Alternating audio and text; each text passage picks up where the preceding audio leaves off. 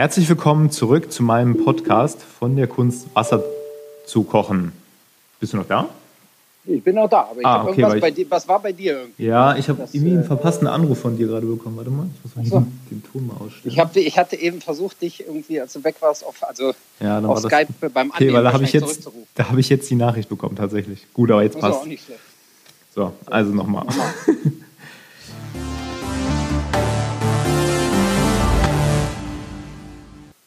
Da kommen die Podcast-Outtakes tatsächlich mal zum Beginn der Aufnahme.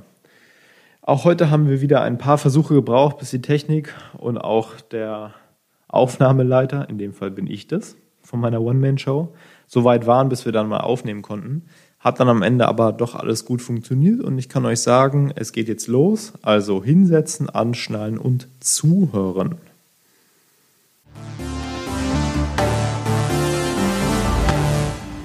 So, herzlich willkommen zurück zu meinem Podcast von der Kunst Wasser zu kochen.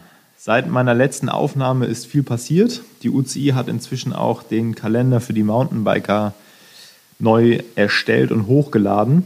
Da schiebt sich tatsächlich alles auf den September, wo dann wahrscheinlich sehr, sehr viel los sein wird. Nichtsdestotrotz habe ich heute die Möglichkeit, noch mal ein Stück weiter in den Straßenradsport reinzuschauen. Und zwar ist es ja so, dass wir alle im Grunde genommen im Juni auf das große Duell vom FC Bayern gegen Barcelona spekuliert haben. Mit anderen Worten, das Team Ineos gegen das Team Jumbo Visma. Jetzt ist das so, dass mein heutiger Gast im inneren Kreis von Jumbo Visma integriert ist. Und die einen oder anderen werden sich das sicherlich jetzt schon denken. Ähm, mein Gast ist aus Hannover, geboren 1975, von 1999 bis 2012 selber Radprofi gewesen. Und sein bestes Grand Tour-Ergebnis war der Giro Italia 2002 mit dem Rang 22. Seine komplette Karriere hat er im Team Rabobank verbracht. Das ging von 2000 bis 2012. Ich freue mich unheimlich, meinen heutigen Gast Grisha Niermann begrüßen zu dürfen. Einen wunderschönen Abend nach Hannover. Ja, guten Abend, hallo. Wie ich höre, du trainierst gerade selber ein bisschen auf der Rolle. Ja, ich äh, mache gerade den Reckon vom Alp du Swift, weil wir am Sonntag ein internes Rennen haben vom Team aus, äh, wo es äh, die Alp du Swift drauf geht. Nicht, dass ich da eine Chance hätte gegen meine Fahrer, aber ich schaue mir das vorher mal an, so wie ich das sonst auch mal mit allen Grand Tour-Etappen mache. Das wäre jetzt auch schon eine meiner ersten Fragen gewesen, äh, wie weit du selber noch aktiv bist, weil ich meine, deine, selber deine aktive Karriere, die ging ja super lang ähm, und auch ziemlich erfolgreich. Ähm, wie kommst du heute noch selber zum Radfahren oder fährst du selber noch ähm, regelmäßig? Ja, ich bin seit 2013 sportlicher Leiter. 2012 habe ich aufgehört nach der Saison, aber ähm, ja, seitdem fahre ich immer noch fleißig Rad. Immer so zwischen, glaube, 12.000 und 18.000 Kilometer im Jahr. Also nur eine ganze Menge und äh, teilweise auch bei den Trainingslagern mal mit den Jungs mit oder wenn Ruhetag ist oder was auch immer. Ähm, macht mir immer noch Spaß und irgendwo ist natürlich auch die, ja, der innere Drang geblieben, sich immer sportlich zu betätigen, bei mir zumindest. Schätze, auf wie viele Kilometer kommst du noch im Jahr? Ja, so zwischen 12.000 und 18.000. Boah, das ist ja schon noch ganz ordentlich. Noch recht viel. Das Wenn ich, äh, was ich, bei einer großen Rundfahrt unterwegs bin, dann sitze ich halt morgens um sieben auf dem Rad und fahre Stunde, anderthalb Stunden, manchmal auch zwei, je nachdem, wann es morgens losgeht. Die Zeit nehme ich mir dann immer. Und äh, ja, fühle ich mir einfach danach den ganzen Tag äh, frischer und fitter und äh, voll Energie, um dann den Tag anzugehen. Ja, ich habe mir das schon fast gedacht. Also ich hatte jetzt äh, im Zuge des Podcasts der Vorbereitung so ein bisschen äh, mal auch bei YouTube geguckt und das eine oder andere Video auch gesehen. Und im Grunde genommen äh, sieht man so äußerlich bei dir keine großen Unterschiede zu deiner aktiven Zeit. Also äh, da sind ja andere Beispiele, die sehen dann ja schon anders aus und legen dann mal, ein paar Kilo drauf. Aber bei dir scheint das ja gar nicht so der Fall zu sein. Das ist ja lobenswert. Naja, wenn ich, wenn ich mein T-Shirt ausziehe, dann sieht man auch bei mir, dass ich meine Karriere beendet habe. Aber äh, ja, Hast keine- keine Streifen mehr auf dem Arm. Sechs, sechs Kilo, äh, sechs, sieben Kilo. Aber das ist auch vollkommen in Ordnung. Und äh, ich stelle mich auch nicht mehr groß auf die Waage. Ich versuche mich einfach fit zu halten und das klappt ganz gut. Jetzt ist das so, dass ähm, du quasi Radprofi warst, als ich in der äh, deutschen Bundesliga gefahren bin. Das heißt, du warst so letztendlich einer von den Profis, wo man auch immer hingeguckt hat und gerade weil du in einem ziemlich erfolgreichen, großen, äh, nicht-deutschen Team gefahren bist. Ähm, wie war das dann für dich, als das Karriereende kam? War das immer der Plan, dann auch irgendwann in die sportliche Leitung zu wechseln? Ja, das war schon immer der Plan, eigentlich so die letzten, ja, würde mal sagen, vier, fünf Jahre meiner Karriere, dass ich mir das äh, gut vorstellen konnte. Als es dann im Endeffekt soweit war, war es trotzdem eine schwierige Entscheidung, weil ich halt auch gerne noch Radfahrer ge geblieben wäre. Aber äh, ja, man hat mir damals einen Job angeboten im damaligen Nachwuchsteam von Rabobank. Und da wusste ich auch, die Chance, die musst du jetzt nehmen bis 36. Auf jeden Fall musst du diese Chance ergreifen. Aber ja, aufzuhören ist natürlich dann auch nicht so einfach, gerade wenn man das Radfahren an sich liebt. Und äh, ja, war schon schwierig, die Entscheidung damals, aber ich bin halt froh, dass ich äh, den Schritt da gegangen bin und nicht noch ein, zwei Jahre weitergefahren bin. Jetzt haben wir ja gerade schon mal so das Thema so ein bisschen äh, angerissen, also sprich, wenn man dann aufhört, äh, guckt sich dann selber in den Spiegel an und man wird dann sicherlich feststellen, dass man äh, das Leistungsniveau, was man die letzten Jahre da abgerufen hat, wahrscheinlich auch nie wieder in seinem Leben erreichen wird, ähm, um dann letztendlich sicherlich in einen, ja, in, einen, in einen Job zu wechseln, wo auch deutlich mehr Büroaktivitäten gefordert sind. Also ich kann mir vorstellen, dass du halt auch wahrscheinlich viel jetzt am Schreibtisch sitzen musst, ähm, in Vorbereitung für eine Saison oder für einzelne Rennen. Ähm, wie stellt man sich das vor damals? Also das heißt, du hast ja nicht von einem auf den anderen Tag dann einfach das Rad in die Ecke gestellt und hast dann gesagt, so, und das ist jetzt mein Schreibtisch und jetzt geht's hier weiter. Wie war da für dich der Wechsel? Na, auch da wächst man natürlich rein. Ich sage mal im Nachhinein, ich habe wirklich das große Glück gehabt, dass ich im Nachwuchsbereich angefangen habe. Das heißt, dass ich auch von, von Anfang an nee, alleine zu den Rennen gefahren bin, meinen Weg finden konnte, damals mit Arthur van Dongen, dem damaligen Teammanager vom Rabobank Nachwuchsteam, mittlerweile seit diesem Jahr auch wieder mein Kollege. Äh, ja, von dem habe ich viel, viel gelernt. So ein sehr erfahrener sportlicher Leiter. Aber äh, ich bin halt nicht als zweiter, dritter Mann in einem Profiteam zu den Rennen gefahren, sondern durfte mir halt meine Sporen, sage ich mal, im U23-Bereich dann als sportlicher Leiter selbst verdienen. Und das war, denke ich, ein sehr, sehr guter Schritt, um da erstmal locker, ohne den ganz großen Druck reinzuwachsen. Gut, jetzt hast du ja sicherlich auch den Vorteil, dass du deine gesamte Karriere letztendlich bei Rabobank, also der Vorgängermannschaft, wenn man das mal so sagen will, verbracht hast. Ähm, hast da alle Höhen und Tiefen mitgenommen, die das Team die letzten Jahre dann hingelegt hat inklusive ähm, dann ja auch eine Menge Sponsorenwechsel. Ähm, inwieweit hat dir das geholfen? Natürlich auch so, du bist Deutscher, das Team ist beheimatet in den Niederlanden, äh, Sprachbarrieren, du sprichst ja mittlerweile, glaube ich, fließend mehrere Sprachen, unter anderem auch Niederländisch, wenn ich das richtig weiß, oder? Ja, das war natürlich eine Voraussetzung, das habe ich schon relativ schnell, ich glaube nach einem Jahr damals beim Team habe ich Holländisch gesprochen. Äh, das ist mit Sicherheit eine Voraussetzung in einem holländischen Team als äh, sportlicher Leiter zu arbeiten, auch die Sprache zu sprechen. Äh, ganz klar. Und man muss halt dazu sagen, dass als ich aufgehört habe, das Nachwuchsteam von Rabobank, das war halt schon ein komplett anderes Team als das Profiteam. Also für mich hat sich das schon angefühlt, als, als wenn ich erstmal weggegangen bin, sage ich jetzt mal, von meinem angestammten Team, um dann vier Jahre später äh, zu Lotto Jumbo damals äh, eigentlich wieder zurückzustoßen. Jetzt ist das ähm, ja so, dass es ja nicht nur einen Sportchenleiter in so einem großen Team gibt. Wie ist da die Hierarchie? Also wie, wie muss man sich das vorstellen? Wie in einem normalen Berufsleben, dass es eine Person gibt, die hat da den Hut auf und, und alle anderen stehen dann drunter, wie letztendlich, ja, wie man das aus dem normalen Berufsleben kennt, in Anführungsstrichen, oder wie genau ist das verteilt?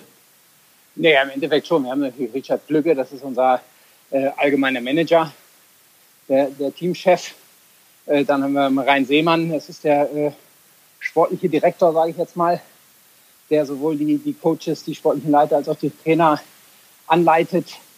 Äh, Mathieu Heibur, das ist unser Head of Performance, ähm, der Cheftrainer, sage ich jetzt mal. Und äh, naja, gemeinsam mit äh, ähm, Marein und Mathieu bilde ich jetzt seit diesem Jahr das, das sportliche Management, sage ich jetzt mal. Äh, und haben wir dann noch, insgesamt sind wir zu zwölf, also insgesamt sieben, äh, sieben Coaches, sieben sportliche Leiter und, und fünf Trainer. Jetzt war das ja die letzten Jahre eine unheimliche Entwicklung, die ihr hingelegt habt. Also das heißt, ihr habt letztendlich angefangen ähm, mit dem einen oder anderen Sponsorenwechsel, dann, dann haben sich auch die ersten Erfolge eingestellt und so mittlerweile würde ich jetzt so aus, aus äh, eigener Sicht sagen, dass ihr eins mit der modernsten Teams im Radsport seid, was, was äh, Fortschritt angeht. Das heißt, ähm, ihr seid unheimlich erfolgreich, setzt auf neue Technologien. Wie muss man sich das genau vorstellen in so einem Team? Also kommt da jemand mit neuen Ideen um die Ecke oder wie funktioniert sowas? Also ich meine, da gibt es ja ganz verschiedene Bereiche, Aerodynamik, Ernährung etc. Also ihr arbeitet ja letztendlich auch an jeder Front. Gibt es da dann ja, verschiedene Personen äh, für? Da gibt es auf jeden Fall verschiedene Personen für, wobei wir einfach, ich sage jetzt mal, sehr flache Hierarchien haben und jeder seinen Stein dazu beitragen kann. Also zum Beispiel, als ich zum Team gekommen bin, habe ich mich sehr vertieft in, äh, wie wir die Rennen vorbereiten können. Das haben wir erst äh, mit Ride with GPS gemacht, äh, ein System. Mittlerweile ist das äh, VeloViewer, ein System, das wirklich komplett auf die, die Profi-Teams zugeschnitten ist, ähm, wo man einfach optimal die Rennen mit vorbereiten kann von zu Hause aus die ganzen Streckenrouten, sich alles äh, über Street View angucken kann. Nee, das war so ein bisschen mein Steckenpferd. Und das habe ich dann halt zum Beispiel eingebracht, obwohl ich jetzt, sage ich mal, als einer der sportlichen Leiter, äh, der jetzt, sage ich mal, die, die, die normale Arbeit macht, da zum Team gekommen bin. Aber das wird halt auch total akzeptiert. Wir wollen auf allen Seiten in allen Bereichen besser werden. Das Ziel ist, das beste Team der Welt zu werden. Und da probieren wir in allen, allen Richtungen zu gucken. Und wer eine gute Idee hatte, der muss sie äußern und der, die versuchen wir dann umzusetzen.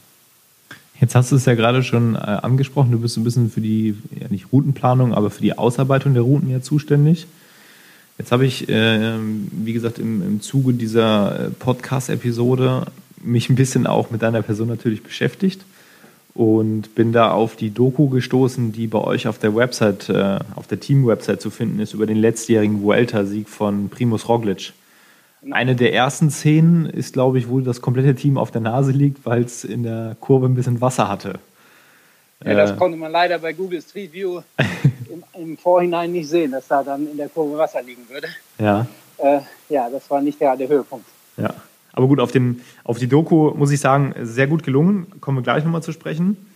Ähm, jetzt hatte ich das gerade eben mal schon mal so ein bisschen angeschnitten. Es ist ja das große Duell, was erwartet wird. Also ihr gegen das Team Ineos, die letzten äh, Jahre die, die Tour letztendlich dominiert haben und immer den Gesamtsieger bis auf eine Ausnahme gestellt haben. Ähm, und jetzt hat man das Gefühl, dass ihr dieses Jahr wirklich auf Augenhöhe seid oder sogar noch mal ein Stück drüber. Äh, was meinst du, woran liegt das? Einfach die die, ja, die immer kontinuierlich fortgeführte Weiterentwicklung, die ihr da betrieben habt, auch mit, natürlich mit einem Einkauf von einem Tom Dumoulin? Ja, das, das, das denke ich schon. Äh, man kann natürlich die allerbesten Ideen haben, aber man muss auch dementsprechend die Fahrer haben, die das, äh, die das umsetzen können, die das Leistungsvermögen haben.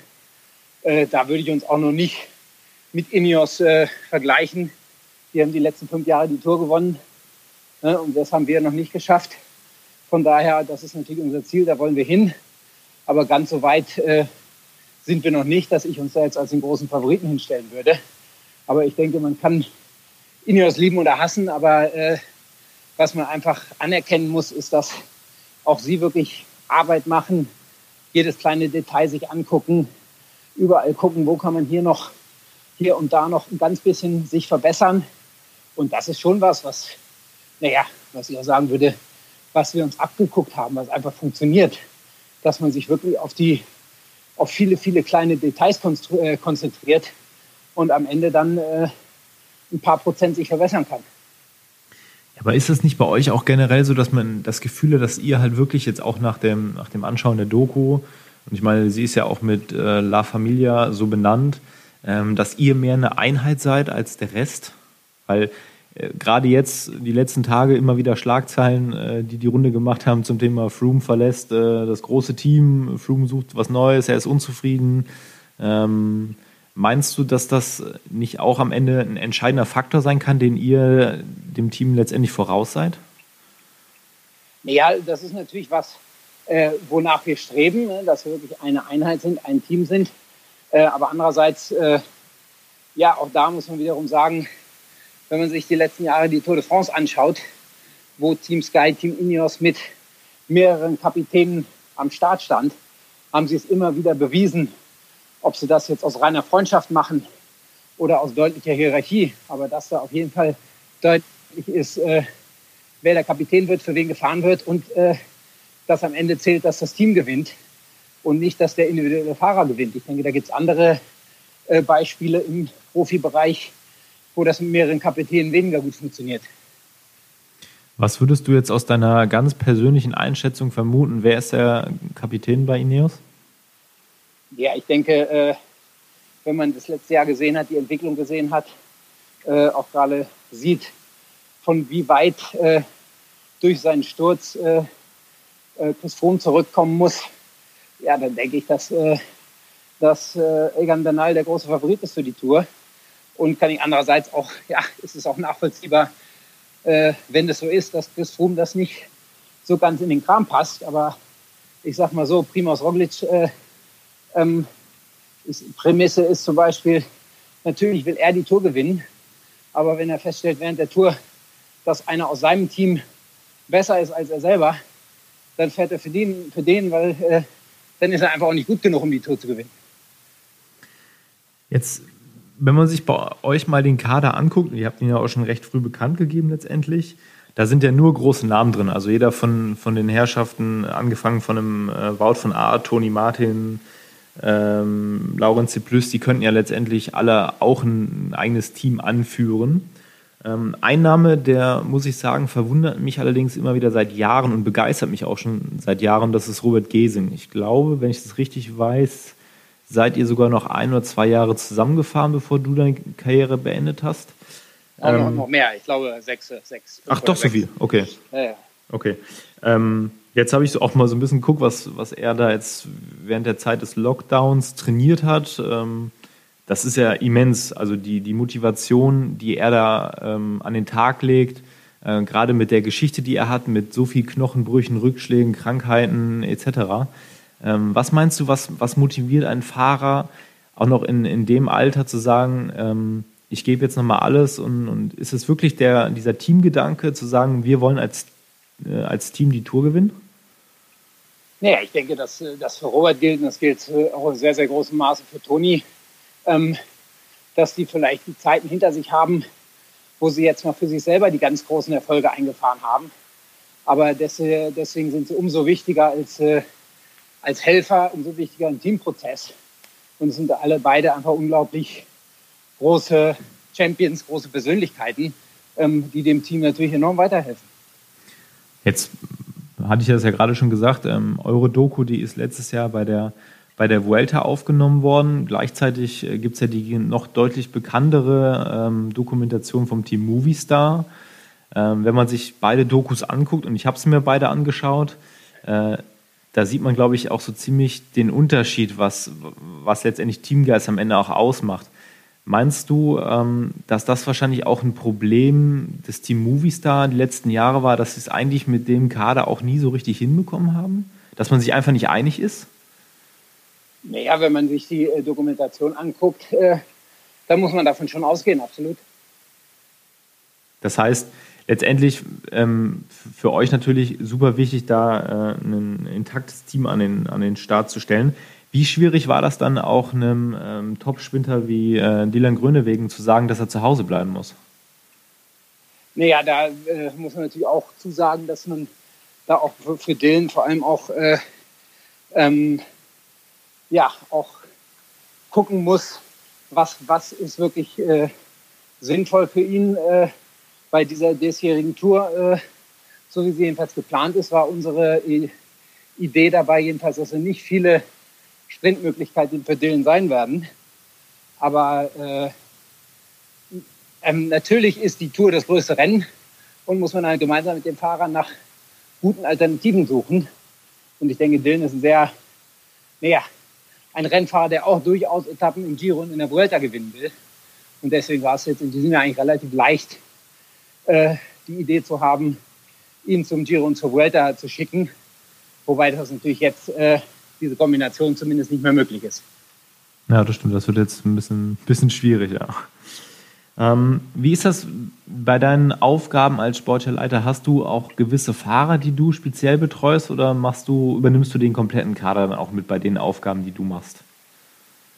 Nein, wir haben äh, unser Team auch, also die Fahrer alle aufgeteilt, dass jeder äh, von den sportlichen Leitern, von den Coaches, äh, also ein, ein, paar Rennfahrer sozusagen als persönlicher Coach, sage ich jetzt mal, betreut, äh, gemeinsam mit dem persönlichen Trainer. Ähm, und bei mir sind das äh, sieben Fahrer, unter anderem halt äh, Primoz Roglic, äh, Robert Gesing, Toni Martin. Ähm, das sind sozusagen, ja, ich sage jetzt mal meine Fahrer, wobei das äh, naja, mehr daran liegt, dass wir auch schauen, wer, welcher sportliche Leiter ist jetzt mit welchen Fahrern in der Planung am meisten unterwegs, dass es sowieso die meisten Kontaktmomente gibt. Oder äh, zum Beispiel mit Paul Martens, den habe ich auch äh, zwei Jahre lang trainiert. Und äh, ja, da bin ich jetzt halt nicht mehr der Trainer, aber noch der Coach von. Mhm. Jetzt gab es heute von eurem Team ein Statement, dass ihr letztendlich zum 1. Juni hin plant, das äh, wirklich strukturierte Training wieder aufzunehmen. Ähm, wie schätzt du das Ganze ein? Also ich meine, es gab jetzt ja viele Radprofis, ähm, die letztendlich wirklich eingesperrt waren, nur auf der Rolle trainieren konnten und teilweise vielleicht auch gar nicht trainiert haben. Äh, dann gibt es die, die auf der Rolle in Andorra, also sprich in der Höhe trainiert haben, so wie ein Robert Gesing. Und es gibt die, die äh, hier in Deutschland leben und letztendlich sich ziemlich frei bewegen konnten. Wie vermutest du, wird sich das auf die Tour de France oder auf letztendlich alle anstehenden Rennen auswirken? Naja, ich denke mittlerweile seit letzter Woche Montag, denke ich, äh, dürfen ja auch in Spanien, Italien, Frankreich die Rennfahrer wieder draußen trainieren. Und ich glaube nicht, dass das sich ganz grandios auf die Tour auswirken wird. Es sei denn, es geht nochmal zurück in eine Art Lockdown in bestimmten Ländern und äh, das Ganze geht nochmal von vorne los. Aber ich glaube, dass die Fahrer, die jetzt äh, ein paar Wochen auf der Rolle gesessen haben, dass die auch dank Swift und so weiter ihre Fitness ganz gut aufrechterhalten konnten. Und man kann natürlich nicht, ich sag mal, aus dem Lockdown heraus von der Rolle direkt in eine dreiviertel Rundfahrt starten. Nee. Man kann alles, aber das würde schwierig werden. Aber ich glaube, auf die Art und Weise, wie es jetzt ist, wenn es so sein sollte, dass jeder jetzt also fast drei Monate auf der Straße trainieren kann, bevor die Rennen wieder losgehen, sehe ich da jedenfalls kein Problem. Kannst du an der Stelle so ein bisschen Insights vielleicht auch geben, also wie ihr plant oder, oder was ihr jetzt anstrebt, was, wie ihr es umsetzen könntet, um, um bestmöglich dann auch am Start zu stehen? Naja, äh, zum einen haben sich natürlich alle Fahrer jetzt, wenn auch nicht mit ganz gezielten Trainingsplänen in der, in der Lockdown-Zeit, sage ich jetzt mal, fit gehalten, ja, sind jetzt mit Sicherheit alle auf einem ziemlich guten Niveau, ja, wenn auch bewusst nicht auf äh, absolutem Wettkampfniveau. Und wir gehen davon aus, dass wir jetzt mit zwei Monaten Vorbereitungszeit, hoffentlich auch mit Höhentrainingslagern für die Tour zum Beispiel, all das wissen wir natürlich noch nicht ganz konkret, ob das erlaubt ist. Äh, aber wir gehen davon aus, dass wir unsere Leute absolut vorbereiten können. Und trotzdem hoffen wir natürlich auch, dass, äh, so wie der jetzige Kalender aussieht, dass man halt vor der Tour noch eine Polen-Rundfahrt oder eine Dauphiné zum Beispiel fahren kann. Ja, ich denke, dass die Rennkilometer am Ende wahrscheinlich auch ziemlich entscheidend werden, gerade so in der dritten Woche hinten raus. Ähm, jetzt hast du ja letztendlich selber auch alle Höhen und Tiefen mitgemacht im, im Radsport und, und warst nicht nur äh, Sportleiter, sondern auch selber Radprofi. Ähm, jetzt gibt es da draußen unheimlich viele junge Nachwuchstalente oder Kinder, die auch mal den, den Traum haben, Profi zu werden. Ähm, was würdest du sagen, ist das Wichtigste? Also sprich, ähm, einfach alles auf eine Karte setzen oder dass du auch sagst, nee, Schule ist auch eine ganz wichtige Angelegenheit, also kümmert euch so um, um ein Standbein? Also für mich ist vor allem das Allerwichtigste, äh, das ist der eigene Antrieb. Äh, ich habe äh, mit 15 Jahren angefangen Radfahren, äh, weil ich als Jugendlicher ziemlich äh, übergewichtig war. Ich irgendwann abgenommen in den Sommer, in den Sommerferien und wollte dann halt irgendeinen Sport machen, um nicht wieder dick zu werden. Und, ähm, Was ja auch ganz gut funktioniert äh, hat. Das hat ganz gut funktioniert. Und deswegen fahre ich wahrscheinlich auch immer noch so viel Rad, weil irgendwo tief in mir das immer noch schlummert, dass ich nicht wieder dick werden will. Aber äh, na, ich denke, dass es für mich zumindest ist es ganz wichtig, dass jemand das wirklich will und den Sport liebt, weil man muss viel, viel dafür opfern, man muss viel, viel äh, naja, in Eigeninitiative trainieren. Ne? Man weiß nicht, okay, jeden Tag um 10 muss ich äh, beim Fußballverein auf der Matte stehen sondern man hat einen Trainingsplan. Aber man muss sich halt selber in den Arsch treten, sich aufs Rad zu setzen. Und äh, das ist für mich absolut das A und O. Und natürlich, ich meine, ich habe mein Abi gemacht habe damit nie was angefangen, äh, weil ich dann direkt Profi geworden bin. Aber auch das, das finde ich schon wichtig, äh, dass man irgendwie, ich sag mir, aus sich auch Gedanken drüber macht, jetzt mit 15 alles auf die Karte Radsport zu setzen, weil man denkt, man wird Profi und mit 22 merkt man, das klappt doch nicht. Ist halt auch nicht so ganz das Richtige. Aber eigentlich würde ich jedem sagen, ne, du musst es auf eigenen Antrieb machen, aber lebe deinen Traum. Und äh, das hat mich immer recht weit gebracht, äh, wenngleich ich auch neben dem Radfahren her noch mein Abi gemacht habe. Ja, ich denke, das sind ganz äh, passende Worte. Also so ähnlich würde ich das jetzt auch formulieren. Was würdest du als deinen größten persönlichen sportlichen Moment aus deiner aktiven Zeit ansehen? Aus meiner aktiven Zeit schwer zu sagen, habe ich eigentlich die besten Erinnerungen dran zu den letzten Jahren meiner Karriere. Ich sage mal als rechte Hand von Robert Gesing ihm immer beigestanden habe, als er junger Fahrer war und seine ersten großen Erfolge gefeiert hat, wie äh, ich glaube Sechster war bei unserer ersten gemeinsamen Vuelta. Das sind so die, naja, die Momente eigentlich, die, die mir am, am meisten hängen geblieben sind persönlich, weil ich halt einfach auch viele, viele Jahre äh, ja, als Helfer unterwegs war und mir die eigenen Erfolge eigentlich auch gar nicht so wichtig waren. Und äh, ja, wenn ich das auf meine ganze Karriere beziehe, dann war natürlich im letzten Jahr äh, der Vuelta-Sieg ein ganz großes Highlight, aber für mich persönlich auch zum Beispiel äh, der Mannschaftszeitversieg in Brüssel bei Tour de France. Das war wirklich was, wo äh, wir als Team, im Speziellen äh, Mathieu Heibur und ich, da wirklich ganz drauf, äh, ganz akribisch darauf hingearbeitet haben. Ich war da vorher die Strecke auf Video gefilmt, äh, habe mir die Strecke auf dem Rad angeguckt. Äh, wir haben uns ganz doll mit dem Material auseinandergesetzt.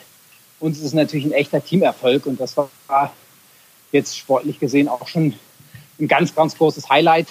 Bei der Vuelta war es ja im Gegensatz dazu eher so, dass wir schon zehn Tage lang wussten, worauf wir hinarbeiten und eher halt noch ein paar Mal zittern mussten, dass es nicht klappt. Aber da war ja nicht dieser eine Aha-Moment, wo ganz klar war, okay, jetzt ist es das. Und von daher, äh, ich sag mal, als Einzelmoment äh, würde ich die Mannschaftszeitversiegle fast noch höher einschätzen. Da nochmal kurz nachgehakt. Also jetzt hast du ja gerade gesagt, dass du dich dann oder ihr euch speziell auch ums Material gekümmert habt. Wie genau läuft sowas ab? Das heißt, auf was genau achtet ihr da? Weil letztendlich, man kennt das ja, das Fahrrad hat letztendlich ein Vorderrad, ein Hinterrad, eine Kurbel und ein Zeitfahrrad hat einen speziellen Lenker. Aber nee, bei, bei so einem. zum Beispiel enorm viel Zeit, Energie, Vorbereitung drin, dass einige unserer Top-Fahrer äh, einen äh, auf Maß gebauten Zeitverlenkereinheit haben. Da steckt sehr, sehr viel äh, Vorbereitung und auch sehr, sehr viel Geld äh, drin. Äh, ja, ein Mannschaftszeitfahren ist natürlich noch immer was ganz Besonderes. Und die Jahre davor haben wir, äh, obwohl wir da meist auch einem ganz guten Team angetreten waren, immer nicht so gut ausgesehen. Viel, viel taktische Vorbereitung äh, vom Trainingslager im Dezember an, wirklich auch Zeit, Mannschaftszeitvertraining, Trainingsfahrten. Äh, Toni Martin hat eine ganz große Rolle gespielt mit seiner Erfahrung, der einfach noch so ein paar kleine Tricks, Kniffe, Ideen hatte, was wir noch besser machen können und was dann auch wirklich gefruchtet hat. Ja, das hatte also an der Stelle nochmal äh, Gratulation. Ich habe es damals live geguckt. Das war schon wirklich eine Ansage, wie ihr da gewonnen habt. Also es sah wirklich super, super gut aus. Das hat schon Spaß gemacht. Das hat wirklich, also das war schon vom Zugucken her war das schon echt ein Genuss. Das muss man schon an der Stelle echt sagen. Also da freue ich mich umso mehr auf die kommende Tour de France, wenn es äh, wirklich dann zum großen Duell kommt. Also es wäre ja schön, wenn, wenn. Leider kein Mannschaftszeitfahren. ja, gut, aber trotzdem so, wenn man die Mannschaft sieht, dann äh, könnte man sich vorstellen, dass da einiges geht. Also ja, drücken wir euch mal die Daumen. Ähm, das vom, Ziel. Bitte? Das ist das Ziel zumindest. Ja, das, das denke ich mal. Das sollte es ja auch sein, ja.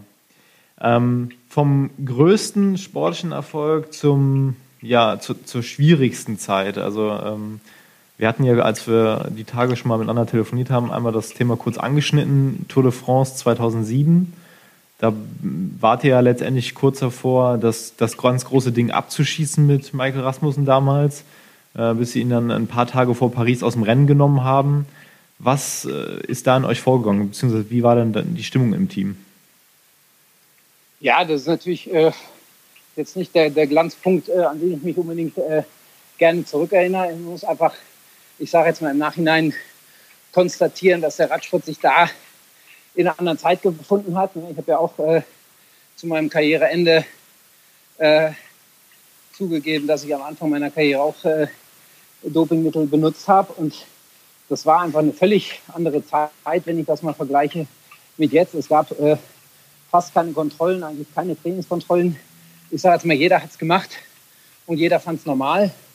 Und äh, ja, da war sicherlich die, die Tour 2007 auch äh, ja, ein, äh, ein Tiefpunkt bei, äh, wo das natürlich nah an uns rangekommen ist. Man hat dann äh, Michael Rasmussen irgendwann teamintern aus dem Rennen genommen, weil man im Endeffekt noch nichts nachweisen konnte.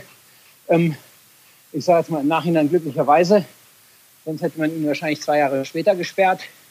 Aber in dem Moment, äh, auch wenn sich das vielleicht bescheuert anhört, wenn man da auf dem Rad sitzt, dann, äh, ja, das ist ein bisschen, als wenn man sich im Krieg befindet. Da denkt man nur daran, wie kann man am nächsten Tag äh, das gelbe Trikot verteidigen für seinen Teamkollegen. Und äh, weiter denkt man dann in dem Moment nicht. Ähm, jetzt, worauf ich ja auch so, so ein bisschen hinaus will, also das, das war jetzt das Ziel auch von der, von der Podcast-Episode, so ein bisschen halt diesen, diesen Teamgeist halt in den Mittelpunkt zu stellen. Und deshalb jetzt auch die letzte Frage. Ähm, was genau hast du persönlich davon, und du wirst es selber wissen, weil du es ja jahrelang warst, was hast du davon, wenn dein Kapitän eine Grand Tour gewinnt, also eine der drei großen Landesrundfahrten? Ist es einfach Prestige, dass du sagst, du warst dabei? Oder wie muss man sich das vorstellen für die Leute, die nur vorm Fernseher sitzen und sich jetzt nicht weiter damit beschäftigen?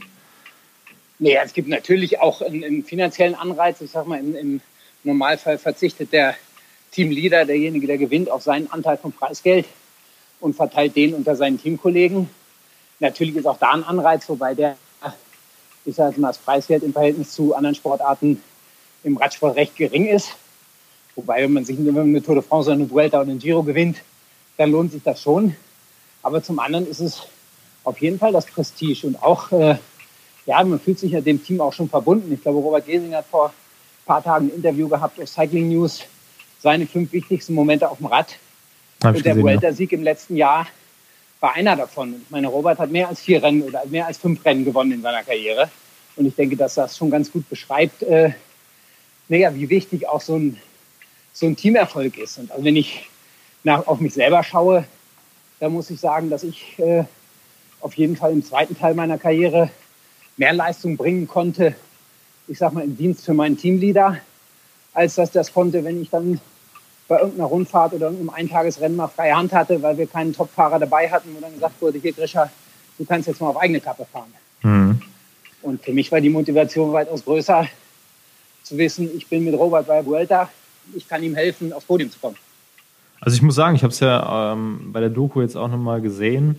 Ähm, ich glaube, so der emotionalste Moment, der in dieser ganzen Doku rüberkam, war eigentlich der Sieg ähm, von, von einem Teamkollegen, von dem Sepp Kuss und die Reaktion dann hinter der ähm, Podiumszeremonie von Robert Gesing. Also da, da, konnte man halt auch richtig sehen, dass, dass er sich so richtig mitfreut.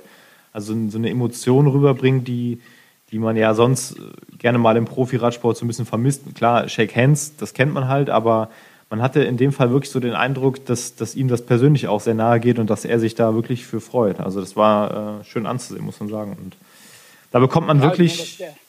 ja? Ja, der, der Punkt ist halt, dass äh, Radsport im Endeffekt gewinnt der Individualist, äh, hat Primoz Roglic letztes Jahr die Vuelta gewonnen, aber bleibt Radsport trotzdem ein Teamsport. Und das ist halt was, wo wir im Team ganz doll darauf hinarbeiten. Und natürlich äh, ja, wird auch immer der eigene Erfolg äh, näher da sein, wichtig sein, erstrebenswert sein. Aber äh, ich denke, als Team ist man am erfolgreichsten, wenn wirklich alle Fahrer an einem Strang ziehen. Und das ist jedenfalls das, worauf wir absolut hinarbeiten. Ja, das, das merkt man auch. Also das kommt tatsächlich genauso rüber. Ähm, wären andere Sportarten für dich jemals äh, eine Option gewesen? Also hast du noch irgendwie andere Begabungen außerhalb des Radsports? Wir waren eine Zeit lang ein linker Pfostenwärmer im Fußball. Und äh, also sagen wir so, ich hatte nicht viel Talent für Sport. Auch das war wahrscheinlich äh, einer von meinen großen Antrieben, um es dann doch als Radfahrer weit zu bringen. Ja, eventuell noch als, als Läufer oder so, aber gerade äh, für Ballsportarten war ich nicht sehr begabt, auch wenn ich das gerne gekonnt hätte. Ja, worauf ich so ein bisschen hinaus will, ist äh, letztendlich die Radsportsaison. Sie beginnt zwar mittlerweile schon recht früh im Jahr äh, mit der Tour Down Under und geht äh, noch ziemlich weit hinten raus. Aber es gibt ja tatsächlich so eine, so eine Off-Season, also wo man dann als Profi trainiert, klar, äh, seine Grundlagenkilometer fährt. Ähm, aber was macht man dann als sportlicher Leiter? Wie, sie, wie, wie, stellt man sich das vor? Hast du dann frei oder ähm, beschäftigst du dich dann schon mit einem Teamzeitfahren bei der Tour de France oder wie genau sieht dein Winter genau, aus? In meinem Fall, während die äh, Rennfahrer ihre Saisonpause haben, ihren Winter haben, äh, bin ich am Pendeln zwischen äh, Hannover und Holland und habe, äh, denke ich, äh, ich sage jetzt mal von Mitte November bis Ende November, äh, Mitte Oktober bis Ende November die Hälfte der Tage Meetings, wo wir die abgelaufene Saison analysieren und uns auf die neue Saison vorbereiten. Damit wir im Dezember im Trainingslager alle Jahrespläne, alle Ideen wieder mit allen Rennfahrern durchsprechen können. Das heißt, dann wird jeder Rennfahrer, mit, also es wird sich mit jedem Rennfahrer hingesetzt und das individuelle Programm ausgearbeitet. Genau. Und wie sieht das dann bei dir aus? Das heißt, du weißt dann auch schon im Grunde genommen im Winter, wie dein Sommer ablaufen wird. Ja, gut, für die sportlichen Leiter ist das ja nicht ganz so schwierig. Im Endeffekt streben wir auch danach, dass auch der Rennfahrer im Winter schon weiß, wie sein nächster Sommer ablaufen wird. Da ist natürlich die Marge, dass sich da noch was dran ändert, äh, größer als bei einem sportlichen Leiter. Aber natürlich machen wir auch ein Programm für die sportlichen Leiter. Äh, besprechen wir auch, wer mit wem gemeinsam zu welchem Rennen fährt. Sehen wir dich dieses Jahr bei der Tour? Wenn Sicher. sie denn stattfindet?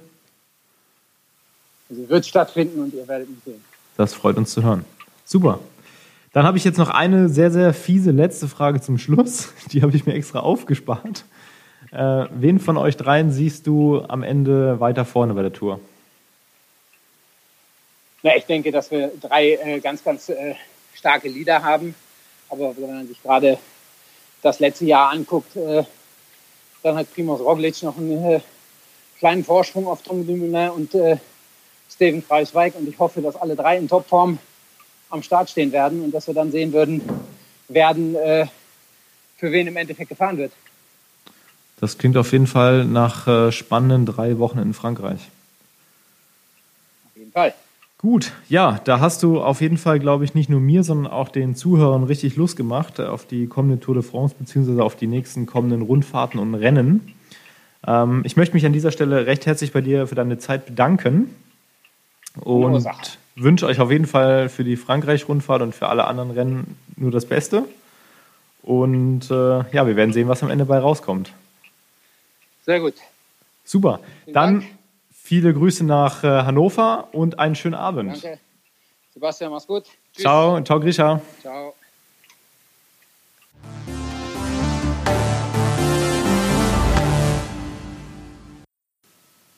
Damit wäre dann auch die nächste Podcast-Episode im Kasten. Hoffentlich nicht im Eimer. Die Technik sollte jetzt eigentlich standgehalten haben. Nichtsdestotrotz möchte ich mich an der Stelle nochmal bei Grisha bedanken. Der hat natürlich jetzt, gerade wo die UCE den neuen Rennkalender vorgestellt hat, sehr, sehr viel zu tun. Ich meine, der ruft gerade der Toursieg. Und auch an euch, liebe Zuhörer und Zuhörerinnen, die gibt es ja auch, wie ich jetzt inzwischen schon gehört habe. Ich freue mich weiterhin über jedes Feedback, was ihr mir zukommen lasst. Also sprich über Post, über E-Mail, über Brieftaube, whatever.